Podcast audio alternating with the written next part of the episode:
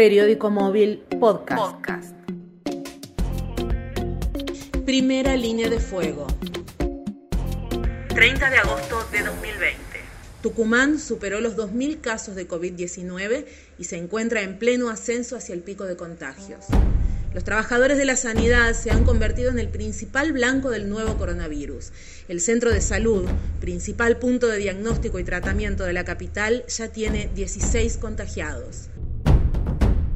La agrupación independiente Tribuna de la Salud lleva su propio registro de casos confirmados por los mismos infectados.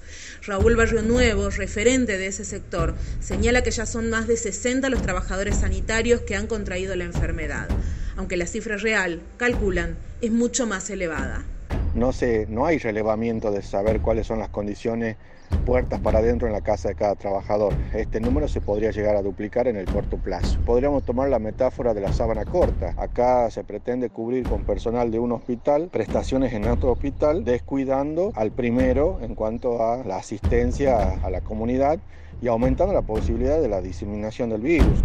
Antonio Díaz, terapeuta del Hospital del Carmen, enumera las necesidades del sector. Exigimos los elementos de protección y el inmediato hisopado a todo el personal de la salud, licencias al grupo de riesgo y aislamiento del personal, sin que esos días no trabajados afecten los salarios.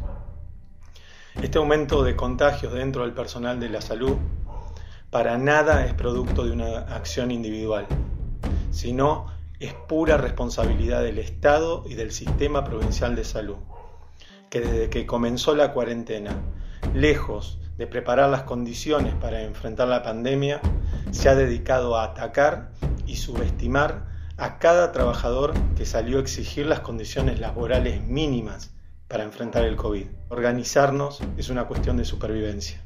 El médico Jesús Amenábar fue uno de los primeros referentes del sector en cuestionar las medidas de bioseguridad con las que se trabajaba. Así reclamaba en junio de 2020.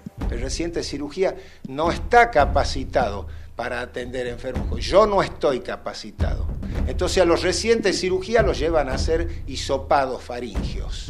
Y no llevan uno o dos, 11 sobre 14 llevan. Hoy, internado cursando la enfermedad, relató en una emotiva carta pública la lucha del personal hospitalario a quienes llama héroes y heroínas de la salud entran a la boca del lobo a riesgo de morir por COVID y dejan hijos huérfanos por salvar vida de gente que no conocen.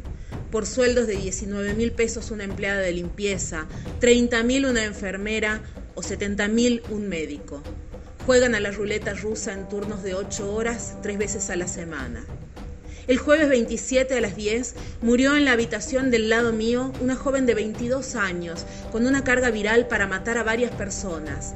Hizo tres paros cardíacos. La reanimaron tres veces, maniobra en la que la posibilidad de contaminación es máxima un nabo semioligofrénico entra de raso a alguna repartición pública con el único riesgo de desarrollar callos glúteos sentado en un escritorio, acomodado por un puntero y gana cuatro sueldos de esa empleada.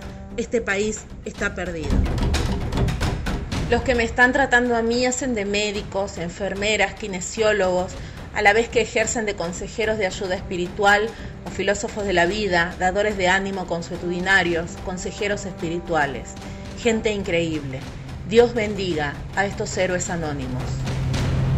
Periódico Móvil Podcast.